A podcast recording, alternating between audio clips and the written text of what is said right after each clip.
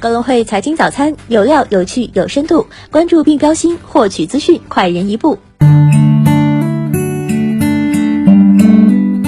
听众朋友，早上好！今天是二零二二年一月十七号，星期一，我是主播新瑞。我们先来回顾一下过去一周全球股市行情。那么在 A 股方面，三大指数在外围市场影响之下持续震荡走弱，沪指按周跌百分之一点六三，深成指按周跌百分之一点三五，创业板指消费反弹百分之零点七三，新冠检测、医疗器械、电池、中药、光伏、汽车配件等板块涨幅靠前，油气、煤炭、地产、旅游、建材、券商板块回落，北上资金按周净买入。超七十四亿元，对宁德时代、恩捷股份、国电南瑞持仓市值增加金额居前。关注周一中国将公布全年 GDP 总量等重要经济数据及经济运行情况说明。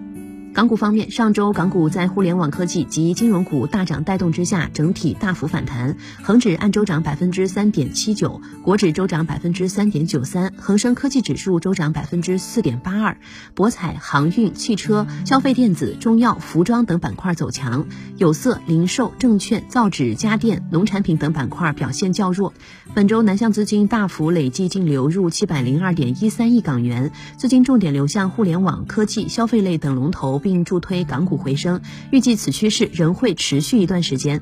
美股方面，上周美股三大指数先涨后跌，振幅明显加大。周五道指跌百分之零点五六，纳指涨百分之零点五九，标普五百指数涨百分之零点零八。石油能源、半导体、航运、食品饮料板块走强，家装建筑、公用事业、汽车、地产等板块表现稍弱。周一美股因马丁路德金纪念日休市一日，同时本周摩根士丹利、美银、高盛、奈飞及芯片之母阿斯麦等重点公司将公布财报。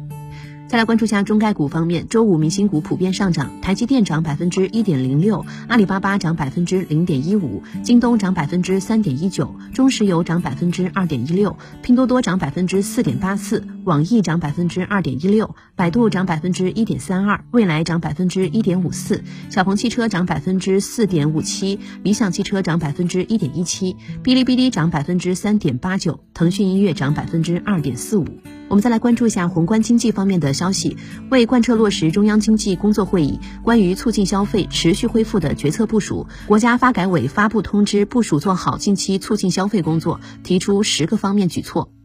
中央政法工作会议提出，要着力强化执法司法供给，更好优化营商环境，要加大反垄断、反恶意炒作、反不正当竞争等领域的司法力度，推动完善相关法律法规。十二月份，一线城市新建商品住宅销售价格环比由上月持平转为下降百分之零点一，其中北京环比持平，上海上涨百分之零点四，广州、深圳分别下降百分之零点六和百分之零点一。公司方面，南京银行拟与苏宁消费金融的部分股东进行股权转让磋商，如后续转让成功，预计将取得苏宁消金的控股权。雅本化学公告，因近期公司股价异常波动，公司将就异常波动情况进行核查。公司股票自一月十七号起停牌，自披露核查公告后复牌。全球光伏组件龙头金科能源今日开启申购，其发行价为每股五元，是科创板第十低价新股，发行市盈率为五十四点九倍，网上申购数量上限为二十八万股。